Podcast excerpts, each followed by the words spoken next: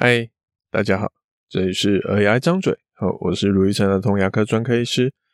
上个礼拜我遇到一个人生新成就解锁的时刻，哈，就是在儿童牙医的诊间帮一个小孩挖鼻孔，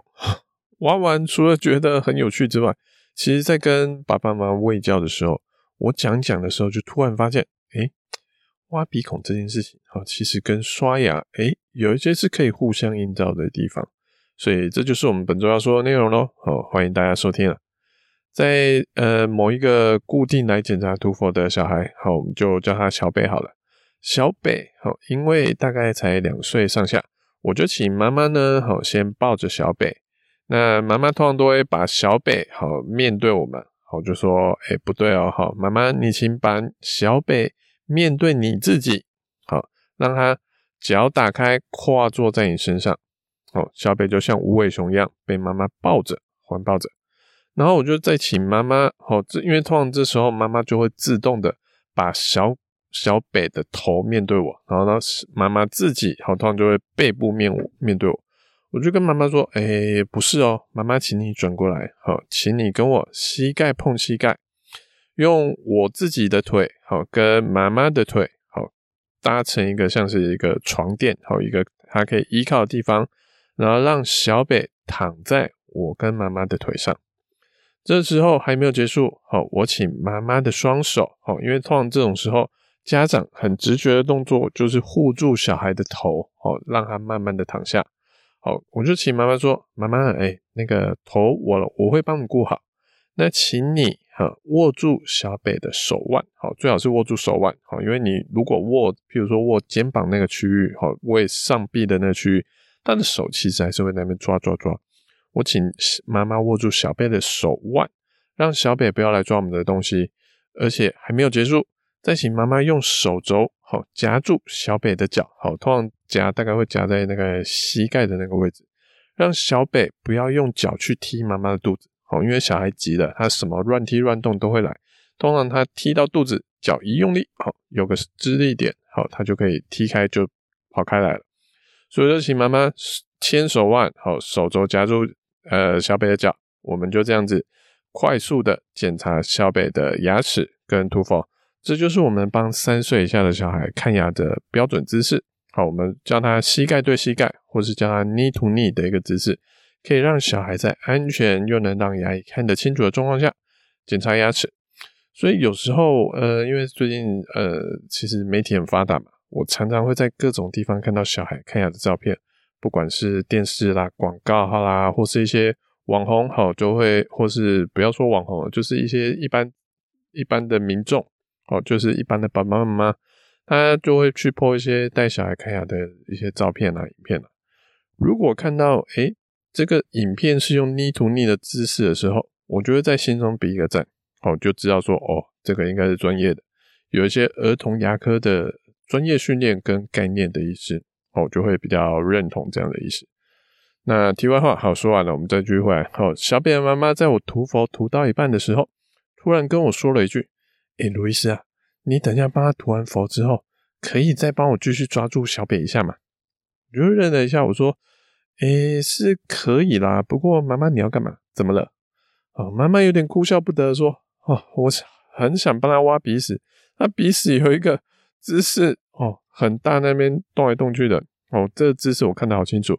那我就想说，趁现在就去帮他挖一挖。我就看了一下小北的鼻子，哎，真的在左鼻孔有一个大大的鼻屎就在那边。我就跟妈妈说，哎，不然那就我来挖吧。好，我有戴手套也比较好处理。妈妈就说，哦，可以吗？好，真的谢谢你啊，路易斯。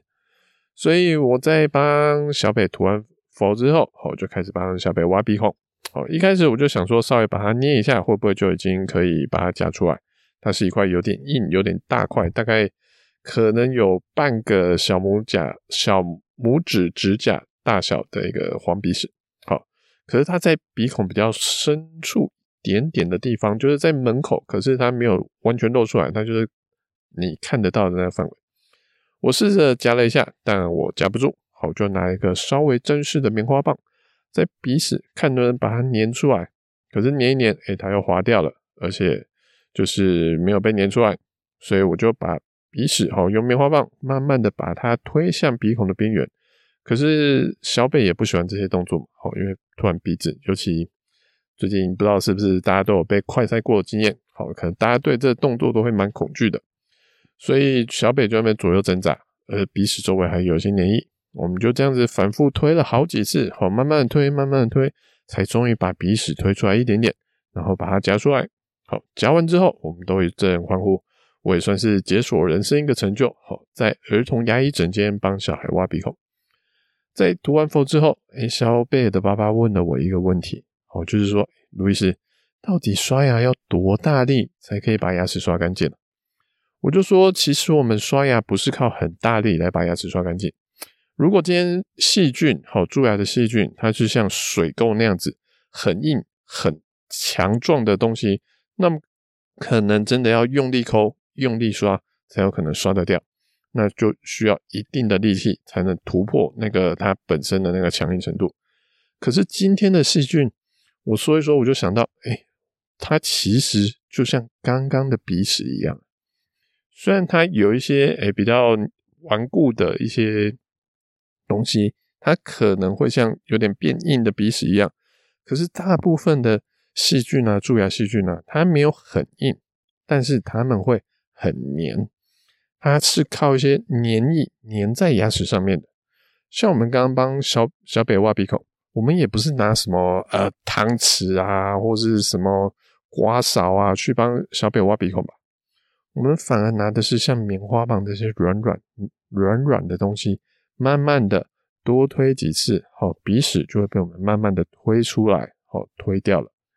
而细菌蛀牙细菌跟鼻屎的差别在于说。鼻屎它有些鼻毛在那边纠缠，好，尤其鼻屎变硬之后呃干掉，后会会卡住，跟鼻毛卡在那边，像衣服的毛线球一样。可是蛀牙细菌除了后面就是咬东西那边有一些凹凹凸凸的凹槽可以躲在里面之外，细菌其实也会用我们吃完的食物残渣，慢慢的在牙齿上面钻出一个洞，好，再靠着粘液卡在那个洞里面。它就可以更好的躲在那个洞里面，不容易被洗掉，就可以越长越多，越长越旺。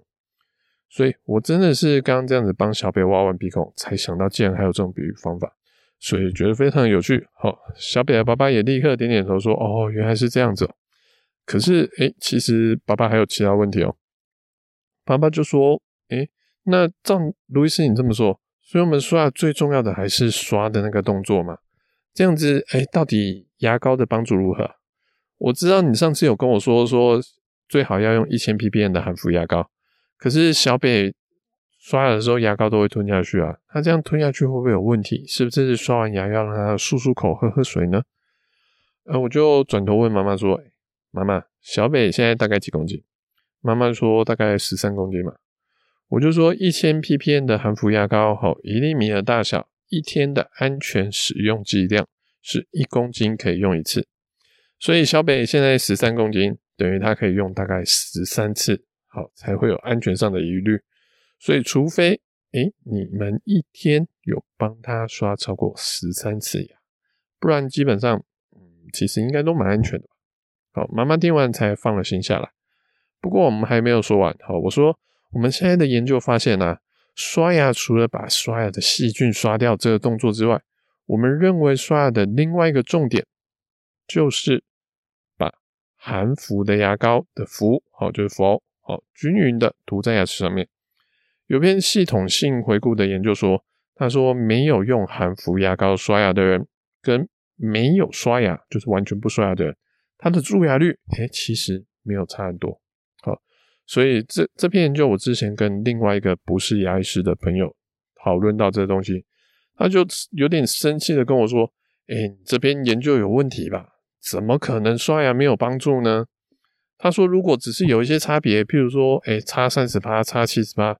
他都还能接受。可是你要说清水刷牙完全没有用，哎、这实在不合理吧？好，卢医师，你要不要再去看看？哦，那个研究会不会有问题？所以我是可以理解这个朋友觉得。”觉得这样的反应，好，我其实蛮能理解的，因为这真的很违反我们的直觉。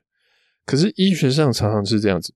我们看到的常常都是结果。那我们要一个个去拆解那个原因，好，甚至去做一些假说，去做一些实验，才知道会发生这样结果的原因